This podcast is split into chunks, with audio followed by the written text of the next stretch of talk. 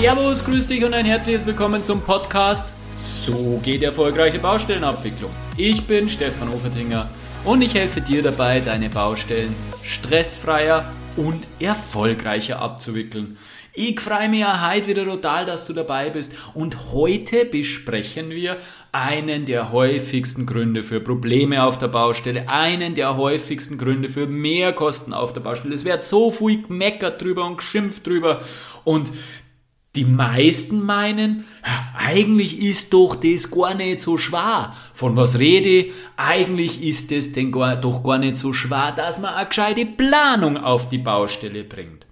Ja, aber ist es denn wirklich so? Ist es wirklich gar nicht so schwer, eine gescheite Planung auf die Baustelle äh, zu bringen? Ich habe mich mit dem Thema mal intensiv auseinandergesetzt und vielleicht kommt da jetzt einiges, was dich doch überrascht. Jedenfalls lohnt es sich, dass wir gemeinsam über dieses Thema nachdenken. Also viel Spaß beim Ohren.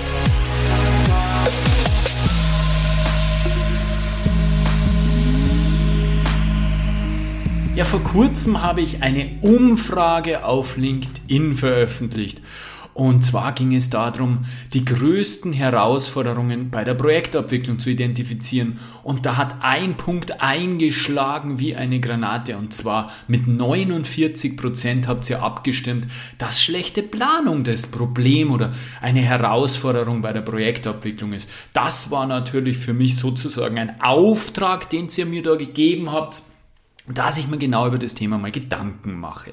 Ja, warum ist das Thema Planung eigentlich so ein Problem, beziehungsweise ähm, warum gibt es so viel na, schlechte Planung in Anführungszeichen, beziehungsweise Planung, die eine Herausforderung darstellt? Ne? Aus meiner Erfahrung heraus ist es so, dass es wirklich spitzenmäßige Planer gibt aber natürlich auch Planer, die vielleicht nicht so toll sind oder einfach nur von der zeitlichen Komponente her am Limit sind.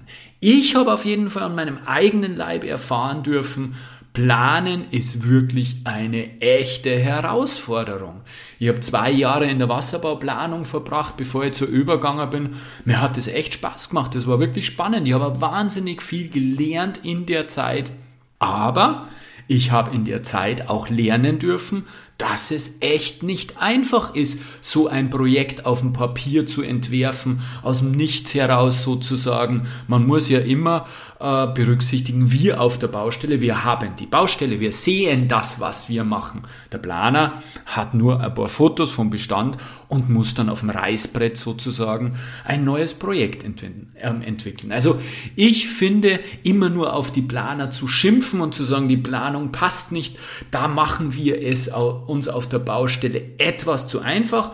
Deswegen möchte ich einmal ein paar Problemthemen, ein paar Problempunkte aufzeigen und dann zum Schluss natürlich auch Lösungsansätze liefern. ich habe es gerade gesagt, mit der Schimpferei von der Baustelle machen wir es uns, finde ich, etwas zu einfach. Deswegen möchte ich jetzt gleich zu Beginn einmal eine Lanze mit den Planern äh, brechen, dass es eben, ich habe es eh schon gesagt, wirklich herausfordernd ist, zu planen, sich das alles im Vorfeld zu durchdenken. Bei einer Ausschreibung muss ich ja im Endeffekt jeden Arbeitsschritt, alle Bauzustände, alle Verschnitte von irgendwelchen Körpern etc. mir durchdenken, um eben, wenn man es richtig macht, wirklich alle Erschwernisse zum Beispiel darzustellen, alle ah, kleinen Baugrubensicherungen, die irgendwo am Eck nur notwendig sind, weil da vielleicht eine Nagelwand fällt oder ähnliches oder da vielleicht nur Spundwand. Also das ist schon echt heraus herausfordernd, alle Randbedingungen mit, mit äh, einzubeziehen. Und für die Ausführung stellt sich natürlich die Frage, naja, wie muss denn so ein Plan, der auf die Baustelle kommt, mit dem wir auf der Baustelle was anfangen können, beschaffen sein? Und da gibt es ein OGH-Urteil, ein Urteil des obersten Gerichtshofes, der fünf Adjektive so einem Plan zugeordnet, zugesprochen hat, die er erfüllen muss. Er muss zum einen brauchbar sein, er muss deutlich sein, er muss zuverlässig sein, vollständig und eindeutig.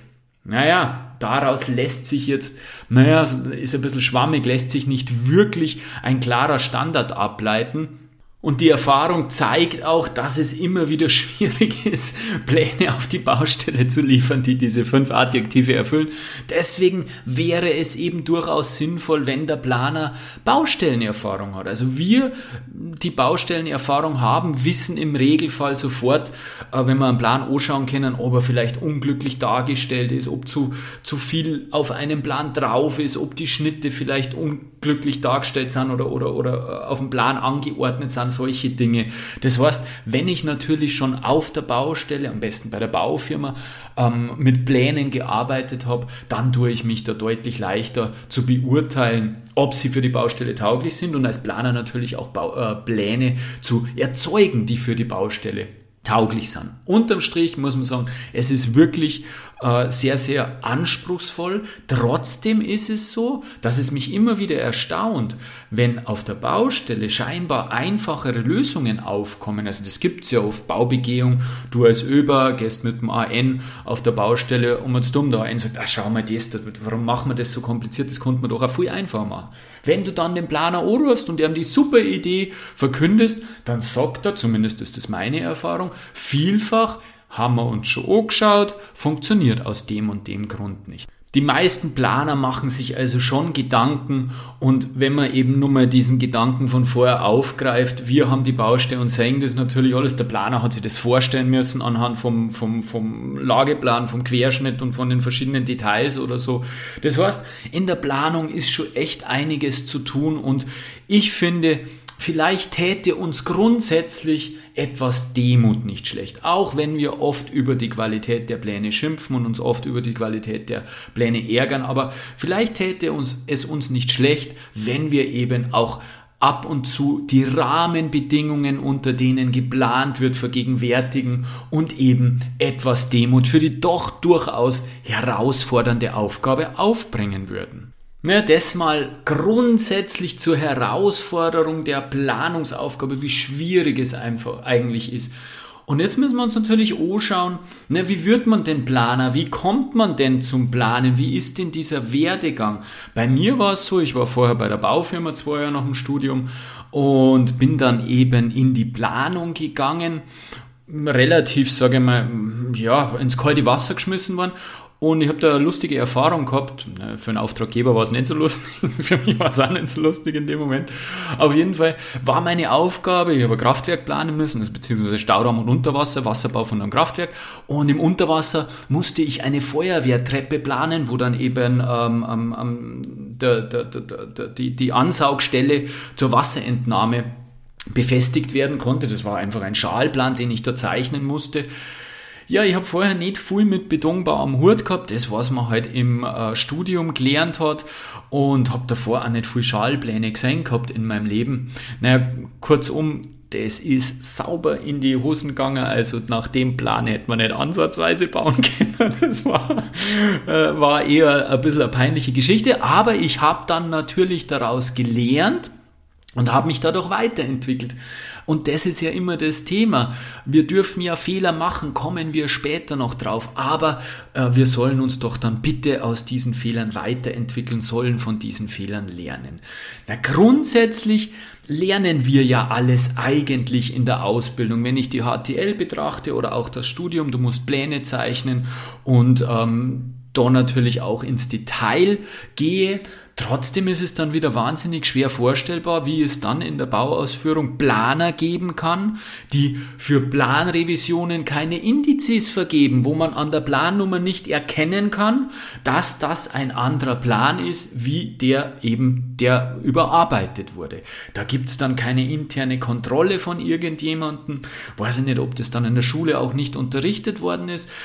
Eigentlich müsste das ja schon der gesunde Hausverstand sagen, dass wenn ich einen überarbeiteten Plan herausgebe, dass man das irgendwann irgendwo erkennen sollte. Na, so eng darf man das mit der Überarbeitung von den Plänen auch wieder nicht sehen. Ich habe gerade gesagt, ich war, bevor ich bei, bei der Planung war, war ich bei einer Baufirma und habe dort auch ein halbes oder dreiviertel Jahr die Vermessung über gehabt Spaß hat man das nicht wirklich gemacht. Und da ist mir halt auch einmal passiert bei, einem, äh, bei einer Vermessungsaufgabe, dass ich einen alten Planstand genommen habe. Es ist zum Glück aufgefallen, bevor ähm, irgendwie danach gebaut wurde nach meiner Absteckung. Aber das sind eben diese Anfangserfahrungen. Das sagt dir keiner, das bringt dir keiner bei. Ah, das warst vielleicht zu diffus, äh, dass man natürlich nach dem neuesten Planstand baut und absteckt und, und, und dass man das vielleicht auch kenntlich machen sollte bei Planständen.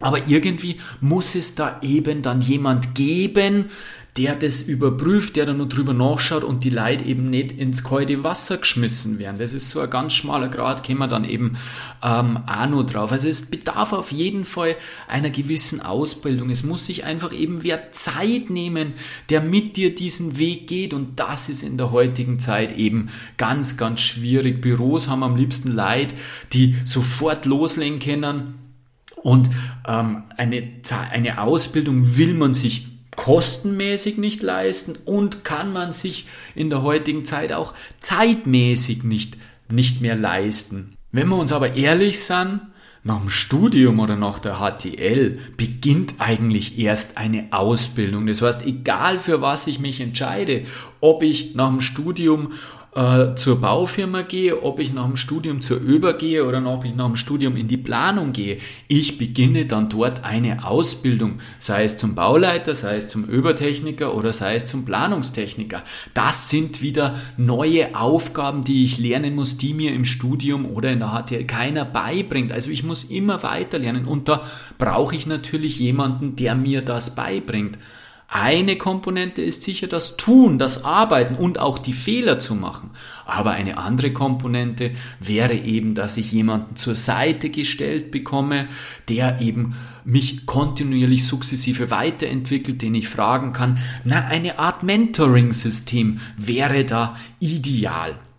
Ein zweites Problem, was wir in Bezug auf die Ausbildung natürlich haben, es kommen immer weniger nach. Also wir steuern auf ein veritables Fachkräftethema zu. Wir haben schon deutlich zu wenige Fachkräfte in unserer Branche. Das wird immer mehr oder das wird immer weniger und dadurch immer schlimmer. Also die, die Krise wird immer größer.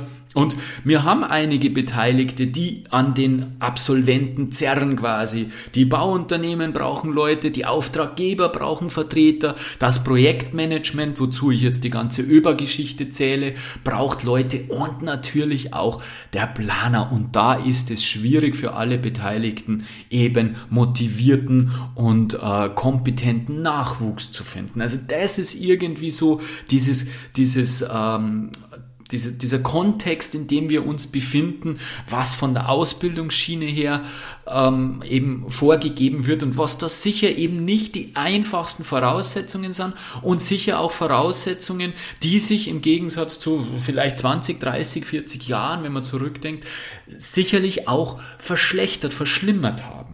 Bevor wir dann zu ein paar Lösungsansätze kommen, die ich äh, für die Problematik der Ausführungsplanung vorschlagen würde, schauen wir uns nur die aktuelle Situation an, äh, das aktuelle Spannungsfeld, in dem sich ein Planer befindet. Also meiner Meinung nach macht das ja bitte kein Planer mit Absicht. Also es sitzt ja keiner von den Kollegen hier und sagt, ah ja, der Baustelle, der serviere jetzt einmal so einen richtigen Scheißplan. Da, da stimmen dann die Höhenkoten nicht miteinander zusammen, die Schnitte passen nicht und ich tue am besten alles so unübersichtlich auf einen Plan, dass sich der Polier überhaupt nicht mehr ausgeht. Also das macht ja keiner. Ich glaube, da sind wir uns einig, oder? Das heißt, im Endeffekt will auch ein Planer, zumindest die Planer, die ich kennengelernt habe, ein tolles Projekt herstellen. Aber warum funktioniert es dann trotzdem eben oft nicht? Eine Komponente haben wir äh, vorher besprochen, weil die Ausbildung, weil einfach Leute dort sitzen, die zu diesem Zeitpunkt ihres Lebens einfach noch nicht die dementsprechenden Fähigkeiten erworben haben, ist ein Thema. Aber es ist eben auch noch ein zweites Thema. Wir haben eine Situation, die enormsten Kosten- und Termindruck mittlerweile eben mit sich bringt. Und das beginnt eben schon lange vor dem eigentlichen Baubeginn. Die Terminschiene von einem Projekt, und da muss jetzt den ähm, Auftraggeber etwas in die Pflicht nehmen, die Terminschiene ist oftmals nicht gut vorbereitet. Es gibt oftmals keinen Steuerungsterminplan, der die ganze vor, vorbauliche Phase eben äh, sauber darstellt. Keine Puffer in dieser Phase eingebaut. Mei, die Gründe dafür sind vielfältig. Die Politik will Baubeginn da, keine Zeit mehr. Auch die äh, Projektleiter auf AG-Seite sind überlastet. Vielleicht gibt es Finanzierungsthemen wo ich sage, es muss kurzfristig passieren. Keine Ahnung. Also die Themen sind vielfältig, aber was natürlich dazu führt, ist, dass die Planung nicht ordentlich durchdacht werden kann. Es ist kann auch sein, dass während dieser Vorbereitungsphase Planänderungen sind und dann wird in diese Richtung galoppiert und dann wird da wieder festgestellt, dass das eigentlich doch nicht das Richtige ist. Müssen wir nochmal umplanen und dann gehen wir in diese Richtung. Also da wird sehr, sehr viel Zeit verschwendet, die man wirklich gut investieren könnte in eine gut durchdachte, fertig geplante Planung und dann hätten wir es auf der Baustelle auch viel, viel leichter. Aber auch, ich glaube, auch da sind wir uns einig, wenn ich behaupte, dass die nicht fertige Planung und die Planung laufend zur Baustelle, die Ausführungsplanung parallel zur Baustelle ein Riesenthema für uns auf der Baustelle sind und wahrscheinlich einer der größten Brocken, die zu Mehrkosten führen. Also das ist einmal ein Part, die Projektvorbereitung, der Termindruck in der Projektvorbereitung. Während der Bauausführung, na, ist es dann wirklich oft so, zumindest äh, spiegelt es meine Erfahrung wieder und auch die Gespräche, die ich geführt habe, dass die Kommunikation zwischen der Baustelle und dem Planer oftmals zu wünschen übrig lässt. Da kommt natürlich solchen äh, Institutionen oder, oder äh, Beteiligten bei der Baustelle, wie, wie ich es mache, in, nämlich der ÖBA, ein sehr, sehr wesentliches Gewicht zu. Wir können da natürlich ähm, erheblich positiven Einfluss drauf nehmen und viel mit dem Planer kommunizieren. Auch da ist natürlich oftmals das Zeit, der, der Zeitdruck ein Thema, aber eben wir können da schon viele ähm, Dinge erledigen, die einfach die Kommunikation verbessern. Und ein großes Thema werde ich dann auch nachher nochmal aufgreifen, ist da eben das Thema Planvorlauf. Je besser wir eben unseren Planvorlauf oder die Planlieferliste gemeinsam erarbeiten, desto besser kann sich der Planer auch terminlich auf diese Themen abstimmen äh, und, und, und organisieren und, und zeitlichen Vorlauf einplanen und desto wahrscheinlicher ist es auch, dass die Pläne rechtzeitig auf die Baustelle kommen. Also ÖBA, großes Thema. Und der letzte Punkt, den ich da äh, in dem Zusammenhang ansprechen möchte, ist natürlich das liebe Geld, der Kosten, der Kostenfaktor. Qualität kostet Geld, da braucht man nicht drüber reden. Auch beim Planer, wobei wir ja eigentlich beim Planer umdenken müssten. Und das verstehe ich nicht, warum das bis heute noch nicht passiert ist. Im Verhältnis zu den Baukosten sind die Planerkosten wirklich Makulatur. Die die, die sind ein Bruchteil davon. Ein guter Planer kann jedoch die Projektkosten deutlich reduzieren, beziehungsweise umgekehrt, ein schlechter Planer kann die Projektkosten ins Unermessliche hochtreiben, auch während der Bauausführung. Also es kann sogar sein, dass ein guter Planer sein gesamtes Honorar dem Auftraggeber erspart dadurch, dass er gut plant. Gilt übrigens auch für eine gute Über, nur so nebenbei. Also, wenn ich die Möglichkeit habe als Bauherr, na dann hole ich mir die besten Spezialisten, die es gibt für das, was ich bauen muss. Es gibt immer wieder Planer, die aus Kostengründen gewählt werden, also möglichst der billige, billigste, das sind dann oft Planer, die sich in einem neuen Feld versuchen und da halt einmal probieren. Und das geht halt meistens in die Hose. Wir sind einfach in einer Zeit, in einer Zeit, wo wirklich herausfordernde, technisch herausfordernde, technisch anspruchsvolle Bauwerke erstellt werden in, in jeder Branche, in, jeder, in jedem Bereich, den wir, den wir angreifen. Und da brauche ich Spezialisten, da brauche ich Leute, die sich einfach mit diesen Themen beschäftigt haben. Und wenn diese Spezialisten dann auch am, am, am Planen sind und zudem noch die Zeit dazu haben, sprich, dass sie nicht überlastet sind, dann kommt in der Regel auch ein gutes Projekt raus. Das gilt natürlich jetzt für Bauherren, die sich den Planer mehr oder minder aussuchen können, weil es private Bauherren sind. Gerade die haben aber meistens das, den, den, die Motivation, auf die Kohle zu schauen. Schade, schade, wirklich schade beim Planer. Und dann brauchen sie sich nicht ärgern oder wundern, wenn danach die Qualität nicht passt. Aber natürlich gibt es auch viele Bauherren, die dem Bundesvergabegesetz unterliegen, sprich ähm, Sie müssen, Sie können sich die Planer nicht aussuchen, Sie müssen sie ausschreiben und da empfehle ich heute halt schon ganz, ganz dringend das Bestbieterprinzip anzuwenden. Es ist eh vorgesehen im äh, Bundesvergabegesetz und beim Planer geht es ganz ehrlich leichter wie bei einer Baufirma. Ich kann beim Planer wirklich intelligent ausschreiben, kann Qualitätskriterien wählen, die mir wirklich Referenzen, äh, persönliche Weiterbildung etc., die mir wirklich mehr Qualitätsspreizung bringen, die mir mir wirklich mehr in Richtung Qualität helfen. Ähm, als es eben bei, beim AN derzeit, also beim Bau AN ist, da ist es ja derzeit wirklich schwierig. Aber auch das ist natürlich kein Allheilmittel, aber ich sage mal, wenn ich das Projekt gut vorbereite, wenn ich während dem Bau eine gute Kommunikation mit dem Planer habe und wenn ich eben ähm, bei der Ausschreibung des Planers darauf achte, dass ich Qualität bekomme, dann ist die Wahrscheinlichkeit schon relativ groß, dass ich dann planungsmäßig auch ordentliche Pläne auf die Baustelle bekomme. Und ich habe da versprochen, dass ich auch ein paar Lösungsansätze habe. Ich meine, jetzt habe ich ja im Endeffekt nur Probleme aufgezeigt, aber wie gesagt, ich habe auch ein paar Lösungsansätze für diese Probleme. Und als erstes, naja, du kennst mich mittlerweile relativ gut. ich bin immer für Kooperation und fürs Miteinander auf der Baustelle. Also das erste, was ich dir natürlich auf dem Weg mitgeben muss, ist, ja, Schimpfen wird dich nicht wirklich weiterbringen.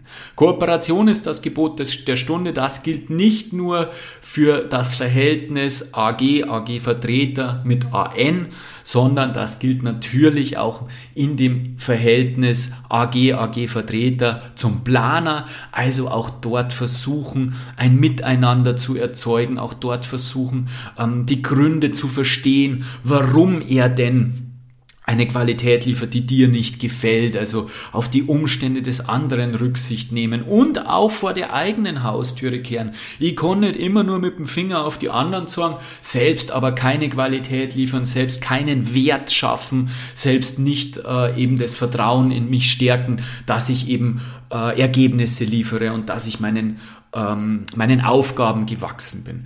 Also einfach schauen, dass wir gemeinsam die Probleme bewältigen. Und zu dem Miteinander gehört eben auf der Baustelle jetzt, gehört eben auch das, vor allem das Thema Planlieferzeiten abzustimmen. Also das ist für mich ein ganz, ganz wesentliches Thema. Ich habe es vorher schon angesprochen kurz. Bitte schau, dass du eben äh, sauber eine Planlieferliste mit dem AN, mit dem Planer gemeinsam erstellst, wo alle damit leben können, wo genügend Puffer drinnen sind, wo genügend äh, Zeiträume drinnen sind, um die Pläne zu prüfen, wo man eben ähm, dann auch noch äh, Puffer hat, um die Pläne dann zu überarbeiten, sodass sich der Planer dann wirklich darauf einstellen kann, wann er diese Pläne liefern muss. Und vielleicht machst du als Über auch ein paar Termine in deinem Outlook-Kalender oder wo auch immer, wo du dann halt nur mal nachhakelst und sagst, du schau her, lieber Planer, wir haben ausgemacht, in zwei Wochen ist der Plan zu liefern, wie schaut's denn aus? Wenn er dann sagt, ja, ja, alles Palette, passt schon, dann ist eh in Ordnung, aber wenn er sagt, oh, das hätte ich jetzt verschwitzt. Na schau, dann fällt dir doch kein Zacken aus der Krone. Er hilft's und er hat das ja wieder nicht mit Absicht gemacht, sondern er hätte es halt verschwitzt, weil er zu viel zu tun hat. Also da einfach mehr miteinander gegenseitig helfen, Ergebnisse erzielen, auch vor der eigenen Haustür kennen. Und bei Planproblemen einfach nicht mit dem Finger drauf zu nicht, ah, du bist schuld, dieses Schuld geben, sondern halt schauen, okay, was hätten wir gemeinsam besser machen können? Wir können das Thema, den Karren aus dem Dreck ziehen, wie es so schön heißt, einfach eine positive Fehlerkultur leben. Zu sagen, hey, jetzt ist das passiert, passt, wie können wir das Problem jetzt äh, erst einmal aus der Welt schaffen und vor allem dann in die Zukunft schauen, wie können wir zukünftig solche Probleme verhindern. Also das einmal zum Miteinander. Dann haben wir ja anfangs äh, gesprochen über das Ausbildungssystem oder über unsere Ausbildungsproblematik. Ich bin der Meinung, es kehrt eine sauber fundierte berufsbegleitende Weiterbildung her. Ich bin sowieso der Ansicht, man muss sich laufend weiterbilden, weißt du mittlerweile. Äh, lebenslanges Lernen ist ein Grundprinzip von mir. Man kann nicht davon ausgehen, dass, dass wenn du von der Uni kommst, dass du planen kannst. Das funktioniert nicht. Also auch das Planen gehört berufsbegleitend weitergebildet und eben laufend lernen, wie Planen funktioniert. Wir haben eine spitzentechnische Ausbildung genossen. Da brauchen wir überhaupt nicht drüber reden. Alle miteinander, gerade äh, an der TU oder so, wirklich äh, sensationell gut, was du da lernst. Aber es fehlt halt leider oft das How-to. Wie mache ich das? Wie setze ich das um, dass ich einen sauberen Plan auf die Baustelle bekomme? Nur weil ich irgendwie äh, äh, eine Gründung, eine Bordpfahlgründung rechnen kann von der Uni her, super. Aber wie schaffe ich es dann, dass ich saubere Bordpfahlpläne auf die Baustelle bekomme? Also das waren einmal so Dinge, die einfach auch geschult werden können, könnten oder sollten berufsbegleitend und dann natürlich auch intern selbstverständlich. Ich habe vorher schon gesagt, ich fände ein Moni äh, Mentoring, Monitoring, ein Mentoring-System angebracht, wo eben jedem jungen Techniker, der frisch von der Uni kommt, in der Schule, äh, in der, in der, ähm, nach der Ausbildung, in der, in der, in der Arbeit dann im, im, im in der Firma, im Planungsbüro eben ein erfahrener Planer zur Seite gestellt kriegt, der über seine Ergebnisse drüber schaut, der eben äh, ihn schult und, und, und laufend weiterbildet, der steht, äh, bei dem man gegenseitigen Austausch haben kann und wo eben aus den Fehlern gelernt wird, wo eben eine positive Fehlerkultur etabliert wird und das eben dann bitte auch projektübergreifend, also zu einem Mentoring-System wirklich äh, face-to-face -face aus den Fehlern lernen, aber dann auch projektübergreifend abteilungsübergreifend, dass man sich zusammensetzt und einer über die Fehler berichtet und sagt, hey, bei dem und dem Projekt haben wir richtig in die Scheiße gelangt, äh, da haben wir, haben wir die und die Pläne geliefert, das war, hat das und das Problem verursacht, die Gründe waren so und so, also bitte schaut bei eurem Projekt zukünftig, dass ihr diese Fehler nicht macht. Das ist positive Fehlerkultur. Da lernen wir draus, gegenseitig helfen. Das wäre eben genau das, wo wir hin müssten, wo die Firmen umdenken müssten, wo wir relativ flott ein Ergebnis auch sehen sehen würden. Und das dritte Thema, was ich an Lösungsansätzen äh, noch liefern möchte, das äh, spielt sich oder das, da geht es ums Thema Kosten und Zeit, was wir eben vorher die Probleme schon angesprochen haben. Ah, die ergeben sich eh automatisch von dem, was ich vorher schon gesagt habe. Also mein Appell an die Bauherren, also auch die Bauherren sollten vor der eigenen Türe, Haustüre kehren. Mein Appell an die Bau Bauherren, Projekte gut vorauszuplanen, fertige Planung vor Baubeginn. Wenn ich mir wirklich durchdenke, diese Projektvorlaufphase und sage, da äh, brauche ich meine Bescheide, da muss ich die Ausschreibungsplanung haben und bla bla bla. Ähm, wenn ich das wirklich super durchplane, dann wird die Prozentzahl, der Prozentsatz an fertigen Planungen zu Baubeginn deutlich in die Höhe gehen. Wenn ich das alles mehr oder minder dem Zufall überlasse, dann wird es schwierig. Und das zweite Thema ist auch ein Bauherrenthema, ähm, wo ich natürlich auch den Bauherrn wieder in die Pflicht nehmen muss. Wenn möglich, nehmt euch bitte Spezialisten, schaut, dass die Planervergabe wirklich dezidiert so gemacht ist, dass die Menschen oder die, die äh, Planer mit Erfahrung dort eben anbieten, und dass die eben auch dann euch weiterhelfen in eurem Projekt, weil nur mit spezialisierten äh, Kollegen kannst du die schwierigen Bauaufgaben heutzutage qualitativ hochwertig lösen. Ja, das waren meine Lösungsansätze für die Probleme.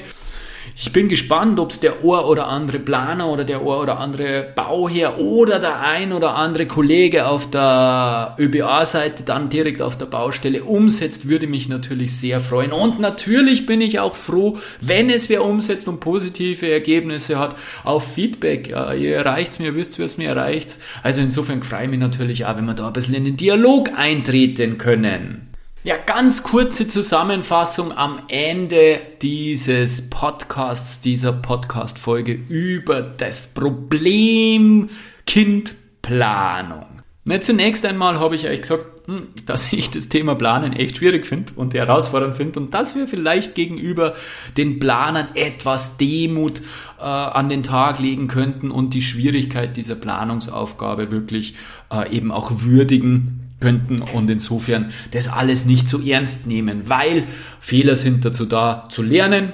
Mit der positiven Fehlerkultur haben wir ja gesagt, eben bei den Lösungsansätzen äh, können wir uns ständig weiterentwickeln. Das zweite, wo wir darüber geredet haben, war, dass die Ausbildung zum Planer natürlich ähm, nicht abgeschlossen ist, wenn man aus der HTL oder aus der Uni rauskommt. Es ist lebenslanges Lernen erforderlich Und ähm, der Fachkräftemangel tut natürlich sein, sein eigenes. Also man braucht nicht erwarten, dass man da fix fertige Planer von der, von der Uni, von der Schule ohne Ende bekommt. Das ist heute ein Ringen, das wir haben, äh, die besten Talente sich zu sichern und dann natürlich auch weiterzubilden. Und das dritte äh, Thema haben wir gesagt, ja, puh, der Zeit- und der Kostendruck, der ist natürlich auch enorm mittlerweile. Der Zeitdruck, weil man gerade im Vorprojekt vielleicht einige Projektänderungen hat, weil man immer spät droh ist und deswegen die fertige Planung vielleicht nicht zusammenbringt. Und der Kostendruck natürlich, weil man vielleicht zu billig angeboten hat, weil die Konkurrenz zu groß ist. Ja, das sind natürlich Themen, die die Qualität dann natürlich senken, weil Qualität kostet Zeit und Zeit ist Geld. Das wissen wir alle. Und ich habe dann zum Schluss ein paar Lösungsansätze für die Problematik ähm, eben angeboten zum einen mein Steckenpferd mehr miteinander auf der Baustelle, einfach eben nicht das äh, Finger zeigen, sondern ähm, miteinander versuchen, die Probleme zu beheben, ohne irgendwie Schuldzuweisungen. Das wäre so mein Wunsch, einfach jeder, dass jeder auf, am Projekt die Verantwortung dafür übernimmt.